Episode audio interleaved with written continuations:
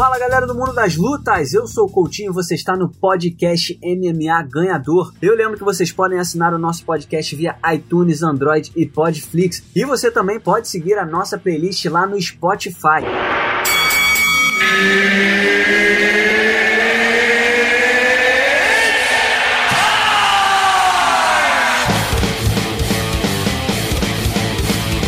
Galera do Mundo das Lutas, essa semana pós-retorno de Anderson Silva ao octógono do UFC, a gente tem a honra de receber Marcelo Alonso, comentarista do canal Combate, editor do portal do Vale Tudo e colunista do UFC.com. Seja muito bem-vindo mais uma vez, Alonso. Prazer todo meu, Coutinho. Muito bom aí a gente repercutir esse evento histórico aí, né? E a volta do nosso Spider aí numa atuação surpreendente.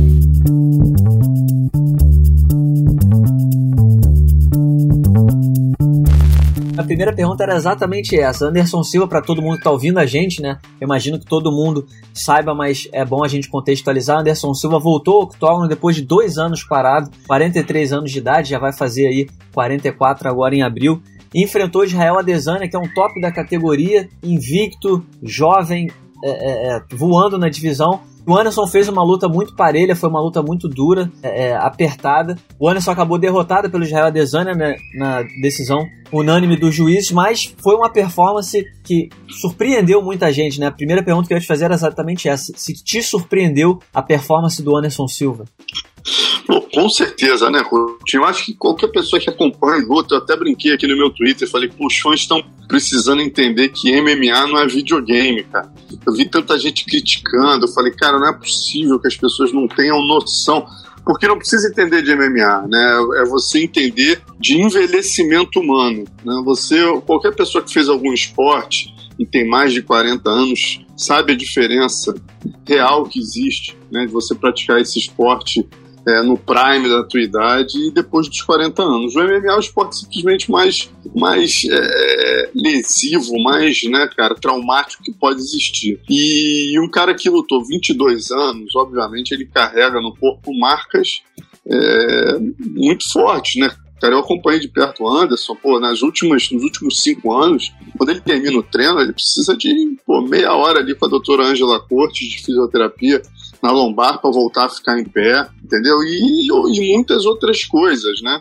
Então, assim, é óbvio, você chegar aos 40, quase 44 anos, pegando o garoto, é o maior striker hoje do UFC, né, no prime da idade, 29 anos, nocauteando todo mundo, pô, e você voltando dois anos parado, tanto, tanto é uma coisa assim fora do normal que, pô, no próprio Pitaco lá, que eu dei no, né, que a galera do combate.com faz toda sexta-feira, né? 20 pessoas, eu, Luciana, Ana, toda a galera do, do Marcelo Russo. Uhum. Pô, eu, maior fã do Anderson do mundo, acompanho o cara desde a primeira luta, mas fui realista, fui pragmático, botei nocaute no segundo round do Adesanya. Não via outra maneira. Uhum. Por mais gênio que ele fosse, ele não pode é, brigar contra o tempo, entendeu? Sim. Então eu fui no pragmatismo e dei nocaute do Adesanya e falo isso sem a menor vergonha. Muito pelo contrário, entendeu? Acho que só aumentou minha admiração pelo cara, o que ele fez. Acho que ele deu um show, né? Pegou um garoto aí que é um dos mais respeitados e fez uma luta antológica. Os dois fizeram, né? O Adesanya também respeitou, mas também lutou bem. Muita gente falando, ah, não sentiu medo do Anderson. Não, não é bem assim. O Anderson, você vê o Velasquez com todo.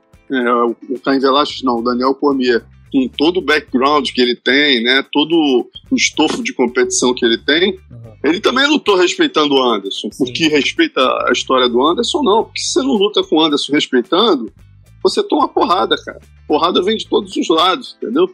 Então não é só o respeito, é a realidade. Tanto que o Adesanya falou eu fiquei com medo de atacar porque eu já vi vários serem nocauteados naquela mesma circunstância. Né? Então, todos os méritos do mundo pro Anderson. Acho que é um cara que eu tinha tirado da minha lista de maiores de todos os tempos aí. Para mim, o John Jones era o número um. E depois dessa atuação aos 44 anos, cara, e tendo em vista o fato dele ser um cara que se arrisca o tempo todo, uhum. né? E o John Jones, apesar de ser invicto, não se arrisca, é um cara que sempre esteve na zona de conforto pegando os maiores de sua divisão, mas na zona de conforto, sem subir para os pesados. Né? O Anderson subiu para os meio pesados duas vezes, cara. O cara agora se coloca, porra, dois dias antes da luta, lutou com o Daniel Cormier, né, operado. E agora simplesmente o cara aceita enfrentar um garoto que não tinha nada a perder é, dentro é, da, da, sua especialidade e faz uma luta dessa. Então, para mim, o Anderson volta a, a, a, estar disputando com o John Jones aí o, o título de maior de todos os tempos. Concordo muito, Alonso, com tudo que você falou. Acho que é, é, ver o Anderson lutando nesse nível, é, ainda mais. É, é, são várias circunstâncias, né? É o tempo que ele estava parado, a idade que ele tem, o rival que ele estava enfrentando. E, e, é claro, é lógico que quando ele aceitou, ele tinha a promessa da chance pelo cinturão, mas ainda assim, eu acho que a gente tem que ver isso como se colocar à prova, porque muita gente não aceitaria, no estágio que ele está na carreira, na idade que ele tem, muita gente não aceitaria enfrentar a bomba, que é enfrentar o Israel Adesanya.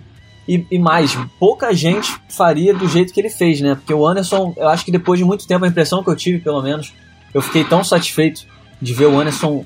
É, é, acho que independente do resultado, eu fiquei mais satisfeito ainda de ver o Anderson lutando uma palavra não é nem lutar sério, que a gente sabe que ele sempre luta sério, mas lutando de forma objetiva, lutando ali para machucar, para tentar vencer, para buscar a vitória e tudo mais.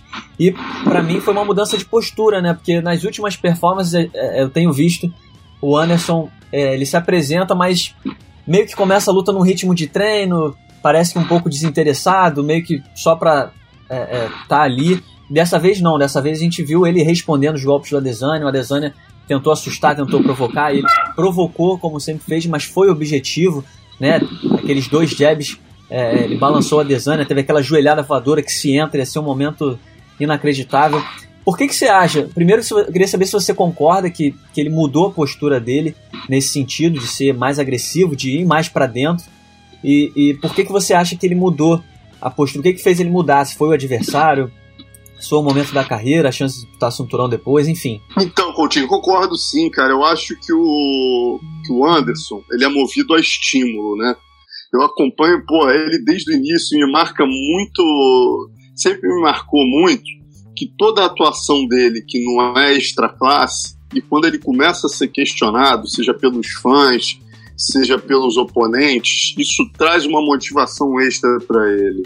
Né? Não é à toa que ele é, porra, ficou, fez 10 defesas de cinturão, né? É, o segundo maior número de defesas de cinturão da história. Me marca muito, eu lembro de uma história muito curiosa, quando ele lutou com o Thales, né?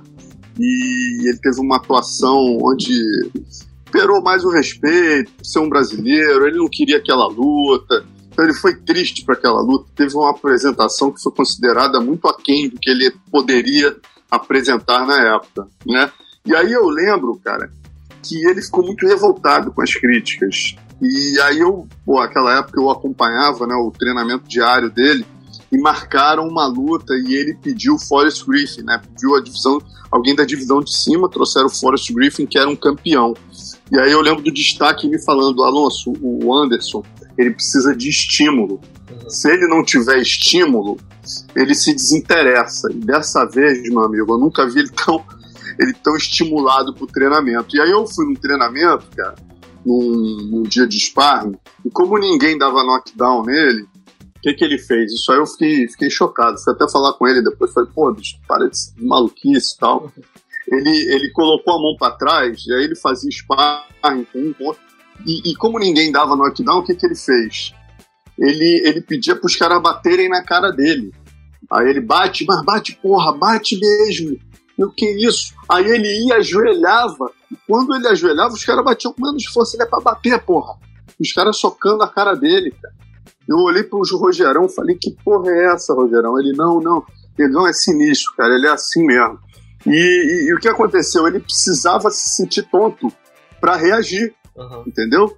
E foi o que ele fez. Ele, ele tomava as porradas, ajoelhava, levantava e continuava o treino, né? A partir do momento que ele estava tonto.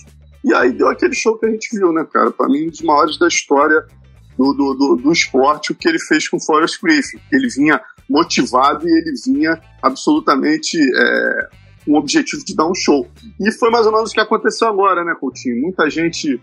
É, ah, pô, é hora de parar. Não, que Anderson o quê? Isso, de alguma maneira, o motivou para falar, galera, quem tá aqui é o cara. É o cara que mudou esse esporte, é o cara que trouxe novas ferramentas.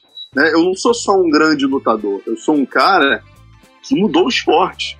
Né? E ele veio para fazer isso, foi lá e fez, né, cara? Fez todo mundo terminar o evento emocionado com aquela cena né, de, pura sensibilidade também do Adesanya, uhum. tirar o chapéu pro Adesanya pela atitude dele, mas principalmente pelo show que ele deu, se expondo, né? É isso que eu sempre falo que é o diferencial do Anderson. Que uma coisa é você ir lá e dar o um show, outra, outra coisa é você treinar e cair no chão e deixar os caras te fazerem ficar tonto. Outra coisa é você chegar e falar, não, eu aceito lutar com o Daniel Cormier faltando dois dias e recém-operado de apendicite. Outra coisa é você chegar, pô, eu tava com o Ramon Lemos, cara, na Bahia, é, num evento, tocou o telefone do Ramon Lemos, aí o, era o Anderson, pô, 01, tá pronto? Aí o, aí o Ramon, como assim, Anderson? Então, vou pegar o Stefan Bonner aqui no Rio. Entendeu? Pô, Anderson, mas tá em cima tal, vambora, meu irmão. Vou pegar o cara aqui no Rio. O cara também outro meio pesado, treinou pouco tempo, veio para dar show e deu show. Então, assim, é um cara que se coloca em, em risco o tempo todo. É um cara que arrisca, né? Que vê uma, uma, um movimento no videogame e fala, pô, vou tentar reproduzir essa porra no, na luta. E vai lá faz o que fez com o Tony Strickland, entendeu? Então o cara que, porra, perde, foi finalizado com um triângulo, com chave de pé, volta pra academia, chega mais cedo que todo mundo, treina pra caralho, entendeu? E apresenta melhoras, né? É um cara que foi o primeiro também começou a mostrar defesa de wrestling com movimentação de perna, né? Naquela, todo mundo só fazia sprawl, sprawl. O Anderson foi o primeiro cara que começou a defender queda com movimentação, com footwork, com joelhadas de encontro, fazendo os wrestlers ficarem grilados com, com a possibilidade de um contragolpe. Quer dizer, é um cara que trouxe muitas armas para o MMA, né? trouxe muitas ferramentas novas e por isso é, tem que ser respeitado, não tem jeito.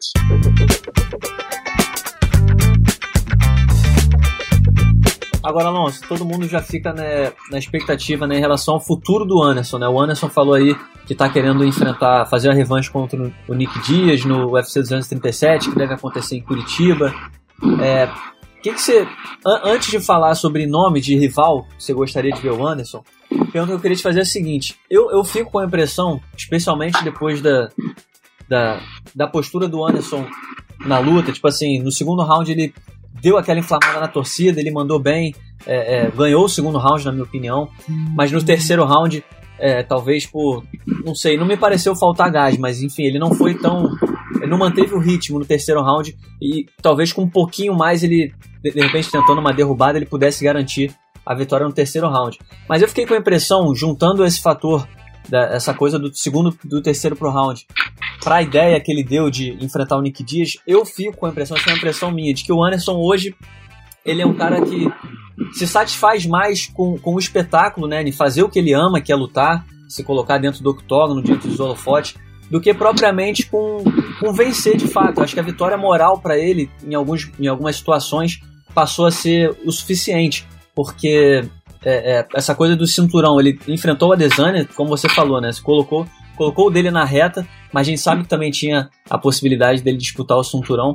Mas enfim, a impressão que eu fico é que o Anderson, até eu até fiz isso hoje, eu vi várias entrevistas dele, nas entrevistas a gente vê ele muito mais falando sobre o prazer de lutar do que propriamente de vencer, da vitória, de disputar o cinturão e tudo mais.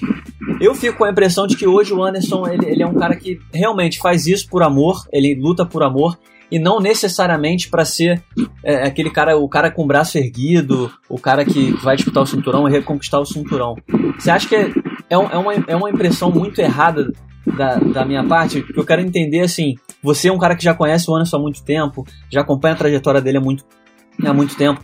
Essa coisa da vitória moral, dele ser reconhecido, ser admirado por cada vez mais pessoas, você acha que isso hoje talvez, que ainda acrescenta ao legado, né? Porque o respeito que ele ganha com essa apresentação diante do Adesanya é, acrescenta ainda mais ao legado dele, que já é gigante. Você acha que isso hoje talvez é, é, satisfaça mais o Anderson do que propriamente ser o cara que vai entrar, vai vencer e vai correr atrás de cinturão a essa altura da carreira? Concordo com você 100%, Coutinho. Eu acho que ele. Cara, o campeão, quando chega num patamar, você imagina, de, de defender dez vezes o cinturão, ele não aguenta mais olhar para a cara da imprensa, ele não aguenta mais as mesmas perguntas, ele não aguenta mais a rotina de treinamento, ele não aguenta mais aquela pressão de ter que segurar o cinturão, de ter que ser o melhor. Eu fico chocado como o José Aldo, o GSP, ele, é, o Anderson, né, conseguiram defender tantas vezes. Um ser humano normal, é natural que ele se desmotive diante do, da mesmice, né? E eu, o que eu, que eu vejo o Anderson vivendo hoje é o seguinte: ele já passou por todas as fases do esporte, como ele mesmo fala, e o que motiva ele é o seguinte, meu amigo: não esqueçam que tudo que eu fiz, entendeu? Eu tô aqui para dar show, eu sempre dei show, e é essa a minha função. O cinturão, a obrigação de carregar aquele troço na cintura que ele já carregou tantas vezes, não é o que faz ele acordar todo dia, entendeu? O prazer dele, a emoção dele, é aquilo, é terminar a luta reconhecido, reverenciado, né? E, e, e, ter seu legado sempre lembrado. Eu acho que essa é uma tesão que o Anderson pode ter. Obviamente, tem um outro fator, né, Coutinho, que é o Anderson, um cara que ele faz isso com prazer, com certeza. A gente viu lá que né, ninguém dá um show daquele se não estiver fazendo aquilo com prazer. Mas uma outra coisa que de fato existe no, é, é, que o Anderson tem um padrão elevado, né? Ao contrário, por exemplo, do José Aldo, o José Aldo, ele tá, eu acredito que ele esteja retomando esse prazer da vitória, né? É, vendo que vale a pena sim o sofrimento do treino para sentir de novo os fãs se emocionarem e tá voltando a fazer. O Anderson é um pouquinho diferente. E, e, mas o Aldo tem um padrão né, de vida ali de pô, é quase um classe média alta, né? classe média, classe média alta o padrão do Aldo. Então, ou seja, ele tem dinheiro ainda para a filha dele, para neta, à vontade. Já o Anderson não. O Anderson tem um padrão de vida né, de rico. Uhum. De rico muito rico, não é riquinho que mora num bom condomínio, numa casa de quatro quartos, não. Ele mora em mansão de Neymar, na, na, em Los Angeles, né? Além de ter um, um bastante filho. Então, de certa forma, existe também aquela coisa de é, o dinheiro ainda faz uma diferença para ele, né? Ele, ele, ele já ganhou muito já, mas ele gasta muito também. Então, acho que tem esse outro lado. Né? Então, eu, e por outro lado, Coutinho, eu acho muito bom que ele tenha a noção, né? de que o corpo não responde mais tão bem como antes e, e saiba se respeitar, né, cara? Porque, por exemplo, uma luta horrível para ele, que fisicamente, que o lado físico acabaria é, falando alto, por exemplo, contra o Joel Romero, né? Seria uma luta onde ele ele teria que trabalhar muito as valências físicas para não ser derrubado, para não tomar ground and pound. Não é uma luta interessante. O que ele tem a ganhar com isso? O cara não tá com cinturão ele não vai poder dar show. Vai ser uma luta onde, porra, a explosão e a força física do cara podem fazer a diferença. Pra que isso? Então, pô, vamos, vamos dar show, vamos fazer mais uma ou duas lutas aí para terminar a carreira, onde eu possa dar meu show, pegar oponentes que me permitam assim. Então acho que é muito por aí, entendeu? Eu também, óbvio, né? Eu não vejo graça nenhuma na escolha do Nick Dias como oponente, mas eu imaginando, me colocando no lugar dele, né? É, Curitiba, terra dele, onde tudo começou, onde ele, porra, tem um sonho de lutar lá por prazer pro público dele. O Nick Jay seria um ótimo oponente, né? Que ele poderia dar o show dele sem correr muitos riscos, entendeu? Então eu entendo, eu só não acredito muito que o, que o UFC ele, ele, ele tá fazendo uma campanha, né, do Conor fazer a trilogia com o Nate e ele fazer a segunda com o Nick. Eu não é. consigo ver essa possibilidade, porque. Seria extraordinário, é o... né? Mas a chance só. Seria extraordinário, pô, mas a chance porque, primeiro, são quatro atletas caríssimos uhum. que destroem qualquer. É, qualquer planejamento de, de, de verba para eventos. Os caras têm um planejamento de X para fazer 12 eventos no ano, numerado, né? Porra, quando você joga esses monstros todos num card só, não é um card em Las Vegas, onde você pode fazer uma grana com bilheteria, ou em Nova York, no Madison Square Garden, deixa de fazer sentido, né? Aí ele poderia ganhar dinheiro com pay-per-view, sim, mas ele não teria tanta venda de, de ingressos, que a gente sabe que é um diferencial também lá nos Estados Unidos. Então não vejo essa possibilidade.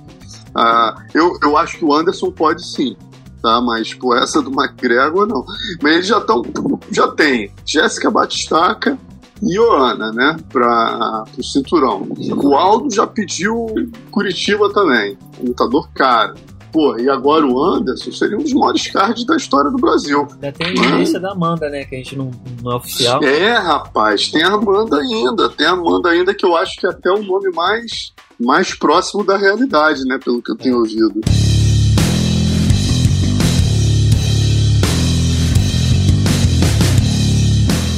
Mas então, essa, essa era, era a última pergunta sobre o Anderson que eu ia fazer. Quem que você gostaria de ver ele enfrentando? Porque tem o Nick Dias, né? O Dana White falou que a ideia dele seria fazer a trilogia contra o Chris Weidman. Até acho que para o Brasil seria uma luta muito interessante, embora seja já a terceira dos dois. E o Conor McGregor foi, foi a ideia especulada, mas a gente sabe que tem a barreira da questão do, da categoria de peso, né? Não faz muito sentido, seria muito difícil de realizar um confronto desse. Mas enfim, se você fosse o, o, o presidente do UFC Dana White, quem que você colocaria na frente do Anderson nesse card de Curitiba? Olha, rapaz, estou até olhando aqui no, no, no ranking, ver é, quem, quem eu colocaria. Só tem bom nesse, nesse ranking dos médicos aí. É, cara, eu, eu, eu, eu, sinceramente eu daria. É o que eu falo. Como a gente sabe que ele não vai lutar mais pelo cinturão, eu daria uma luta para ele dar um show, entendeu? Então acho que um. um tem o Uriah Hall, né? Tem o, o Uriah Hall, tem o Jared Cannonier, que está em nono agora. Né? Tem até o próprio Brad Tavares, que eu acho que, que ele poderia. Elias Teodoro ficaria muito. Acho que ficaria muito panga demais, mas, mas eu, eu, eu, eu partiria por aí, uma luta para ele se divertir, entendeu? Porque ali na frente a gente tem o El Romero, o Luke tá subindo, né? Para os meio pesados. O, o, pô, o Jacaré enfrentaria o amigo, né? E também nem faria sentido agora para o Jacaré lutar depois dele perder para o Israel Adesanya, ele sendo o 15 do ranking. Acho que não faria sentido nenhum com o Jacaré enfrentar um cara que ele considera, né? Sim. O Gastelum era uma luta que eu adoraria ver, mas o Gastelum, obviamente, deve, deve pegar o, o campeão, o Itaker, né? Então vamos nessa, para ficar, ficar simples, vamos botar aí o Jared Cannonier ou, ou, ou, ou o, o, o Brad Tavares. É, o Brad Tavares, que é 9 e 10 ali, que seria uma realidade. Eu não queria ver ele lutando com, com cara de sapato também, não. Pô, é. o cara de sapato tá em décimo segundo, acho que era uma luta ruim para ele, o cara de sapato agarra, né? O Anderson ia ter que. O Anderson tem que pegar strike, quem aceite lutar em pé, ou o wrestler que não seja wrestler top do top, que consiga derrubá-lo, né? Que, que dê luta e aceite a trocação. Então eu acho que o Canonia e o Brad Tavares seriam de bom tamanho. Tá certo. Agora, Alonso, a gente viu aí que o Anderson acabou fazendo essa luta principal contra o Israel Adesanya porque a luta principal original, né, que era Robert Whittaker versus Kelvin Gastelum, acabou caindo por conta de uma hérnia no abdômen que o Robert Whittaker é, teve constatada nas vésperas, né, no, até no momento da luta ele teve que ir direto para o hospital. Então acabou sendo cancelada a disputa do cinturão dos médios. Muita gente começa a especular o que, vai acontecer com a categoria. O presidente do UFC, Dana White, nem confirmou que o, que o Gastelum vai seguir como desafiante. O Gastelum apareceu no evento com o cinturão, se proclamando como campeão da divisão, porque ele apareceu e o Whittaker não apareceu. Enfim, qual é a sua expectativa em relação ao futuro da categoria? Porque muita gente já começa a falar em talvez promover um cinturão interino se o Whittaker demorar para voltar. Porque é bom lembrar né, que o Whittaker lutou pela última vez em junho do ano passado. Então é, já vai de, dependendo do tempo que ele demorar para voltar, já é bastante tempo. A Desânia diz que quer esperar, enfim. O que, que você consegue projetar de futuro para a categoria nesse momento, é, por conta do que aconteceu com o Whittaker? Cara, eu acho que assim, óbvio, né? O, o, o Gastelum foi o cara que entrou ali, a gente sabe que não é um cara que venda tão bem, mas é o cara que estava na hora certa, no lugar certo, né? Mais uma vez o Jacaré deixou escapar mais uma chance da vida dele, era para ele estar tá lá, mas vai ficar muito mal, né, pro UFC se eles tirarem essa oportunidade do Gaston, que não teve nada a ver com o problema do Whittaker, né, cara? Então, assim, eu acho que seria uma barbaridade. Eu acredito que eles vão sim repetir essa luta, tentar marcar o quanto antes essa luta. É, eu não tenho informações ainda de médicos, quanto tempo demora. Mas acredito que, poxa, em três ou quatro meses aí ele consiga se recuperar e, e, daqui, de repente, a uns seis fazer essa luta. Não acho que seria justo. Eu acho essa banalização do cinturão interino não me agrada. Acho que, assim, algo, por exemplo, o Dominique Cruz é um cara eternamente bichado, com problemas sérios de joelho, que a qualquer hora a bomba relógio pode estourar. Não é o caso do Whittaker, né, cara? O cara pô, fez duas guerras com o Romero, se recuperou a tempo. É, agora ele realmente foi uma fatalidade. Ninguém ninguém pode esperar né, uma hérnia abdominal. É uma coisa realmente seria um absurdo. Eu acredito, respondendo a tua pergunta, Coutinho, que simplesmente essa contusão vai atrasar os planos do UFC em, em, meio ano, praticamente, ou quatro meses. Por quê? Como é que eu vi essa categoria? Eu vi o vencedor do Whittaker contra o Gastelum é, enfrentando na sequência o vencedor de Anderson e Adesanya, né? E se a luta fosse muito uh, monótona, eu veria uma chance do, do Borrachinha passar à frente é, do, no caso do Adesanya, se ele, por exemplo, nocauteasse o Romero, que é o número um do ranking. O Anderson, 15 do ranking, era o campeão, era o único que tinha promessa do Dana White disputar o cinturão se vencesse. Eu acho que o Borrachinha, dependendo da atuação dele contra o El Romero, ele poderia passar à frente do Adesanya. É, mas acredito que o Adesanya tem essa chance e o Borrachinha tenha que fazer mais uma luta. Provavelmente com ou com o Jacaré, que é o terceiro do ranking, vai, vai passar a ser segundo, porque o Rockhold vai subir, o Rockhold é o número dois, vai subir para os meio pesados, né? E o Romero primeiro. Então, eu acredito que o, o Jacaré tenha que fazer uma luta. Pelo que eu soube, ofereceram para ele o nono do ranking, que é o Gerald Canonia, ele não quis. Uhum. Ele quer alguém melhor ranqueado.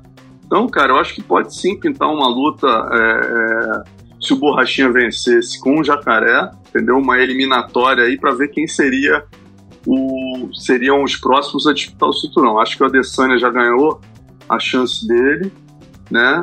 E também uma outra coisa, agora cobrando aqui, com, essa, com esse atraso da luta entre o Whittaker e o Gastelum, cara, eles podem meter aí um, um, por exemplo, um Adesanya com vencedor de Borrachinha e Romero, né?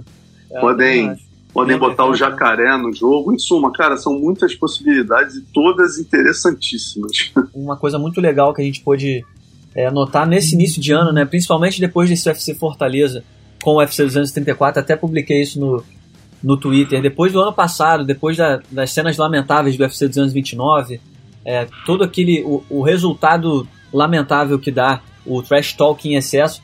A gente teve dois eventos agora em sequência que foram grandes eventos de grandes lutas, de grande repercussão, em que todos os protagonistas é, é, promoveram respeito. Né? A gente teve aí é, Demian Maia contra Lima Good, teve José Aldo contra Moicano, Marlon Moraes e Rafael Assunção, e agora Anderson Silva e Israel Adesanya passaram a semana inteira se respeitando, rasgando elogios um ao outro. O quanto é para você é, é, interessante ver é, isso acontecendo, você é um cara que já acompanha o esporte há tanto tempo e sabe dos danos a longo prazo que, que o trash talk e excesso pode causar. Quanto é legal para você ver que, que o MMA por si só consegue mostrar que é possível é, grandes eventos, grandes lutas ser, serem promovidas só com respeito. Cara, você deu ótimos exemplos, muito legal, né? Três exemplos. Lyman Good Damian Maia foi muito bonito de ver, né? O, o o Moicano com Aldo foi muito bonito de ver. E finalmente a Desane Anderson, né, cara? Exemplos de que não há necessidade de trash talk puro para a luta ser bem vendida e, e interessar os fãs. Os caras foram lá, entregaram lutaço, esses três, né? Entregaram lutaços e, e sempre respeitando a origem do esporte, que são as artes marciais. Uh, não vou aqui ser cabotino, como diria Carson Grace, de dizer também que, ah, não, não pode ter trash talk. Não, a gente sabe que é importante para o esporte, sim. O trash talk, quando bem feito, vende. É, sem problema algum com o trash talk, né? As rivalidades sempre venderam os esportes, seja eles quais forem, né? Os de combate, então, nem se fala. Então, acho que sim, é natural incentivar em esportes de combate a rivalidade. Mas o que é essencial é que sejam genuínas. Não adianta a gente querer inventar. É isso que estava me incomodando, entendeu? A gente não, não pode chegar para um Rani Arya, entendeu? Ou para um cara porra, pra um cara de sapato, ou pra um cara que tem uma formação marcial ali de jiu-jitsu, que o cara fale merda que nem o Conor McGregor. Ou tu nasce assim, entendeu? Ou você. Ninguém, ninguém vira trash talker da noite pro dia ou muda o seu estilo de ser. O cara pode até aprender ser um cara extrovertido, falar bem e, e buscar esse caminho. Mas você não pode incentivar todos os atletas a serem assim sob pena de pô, transformar o MMA num WWE. A nossa origem não tem nada a ver com o marmelo. Entendeu? O marmelo é uma coisa fake, é teatro, é legal de ver, é, mas é uma outra coisa, é muito mais próximo do Circo do Soleil, né, do, do, do balé, do, do, de pô, um espetáculo coreográfico. Luta, esporte de combate, soco na cara é diferente, entendeu? Então a gente tem que respeitar isso, entender as valências de cada atleta e respeitá-los. E, e, esse papo de que, ah, não, mas é, o trash talk é essencial para venda. Cara, que é um dos maiores vendedores de pay-per-view de todos os tempos, chama-se Jorge Entendeu? Que é um cara que tem a postura marcial como nenhum outro, educação, respeito ao oponente. Então, assim, é ótimo ter o Conor McGregor, é ótimo ter o Conor McGregor. Mas, cara, dá para vender sim. O que faz vender, entendeu? são boas lutas e grandes oponentes. Se você tem o Whittaker, que é um péssimo vendedor de pay-per-view, mas você cria do outro lado um outro oponente que, pô, tá ganhando de todo mundo, você, pô, gera um interesse de venda na luta também, entendeu? Então acho que esse é o grande lance, é encontrar esse equilíbrio e entender, acima de tudo, né, nessa evolução aí, só temos 25 anos, mas entender nos próximos anos que MMA não é WWE. Eu acho que isso é o mais importante.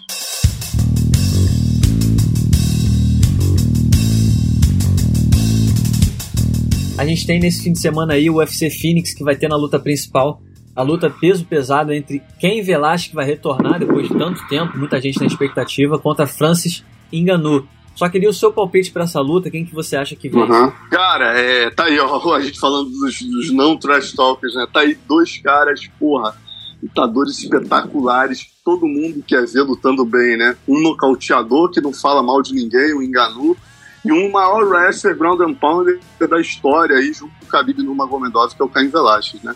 Então, porra, tá aí, dois exemplos. Quem não queria ver essa luta dos caras no ápice? Todo mundo quer ver, ia vender pay-per-view pra cacete, da mesma maneira um xingando a mãe do outro, não. Mas em suma, eu, cara, é, eu tenho que dar um palpite. Né? Eu, vou, eu vou imaginar o Caim Velasquez voltando no ápice da forma dele e, e vou dizer que eu vejo ele vencendo, né? Se o Stipe Miocic conseguiu neutralizar em cinco rounds o jogo do Enganu, o Caim Velasquez, que é um wrestler muito melhor, muito mais contundente, né, e, e, sabe bloquear um bom striker, eu vejo ele fazendo isso melhor que o Miotic. Então, partindo desse princípio que o Caim Velasquez está voltando 90%, não esteja 100%, eu tô com o Caim Velasquez. Tô contigo, Alonso. Também tô apostando na vitória aí do, do Velasquez. É claro, esperando né, que ele volte na, na forma é, aceitável. Se ele voltar, acho que se ele voltar 70%, ele já consegue vencer o Enganu. É exatamente por isso que você falou, o Enganu.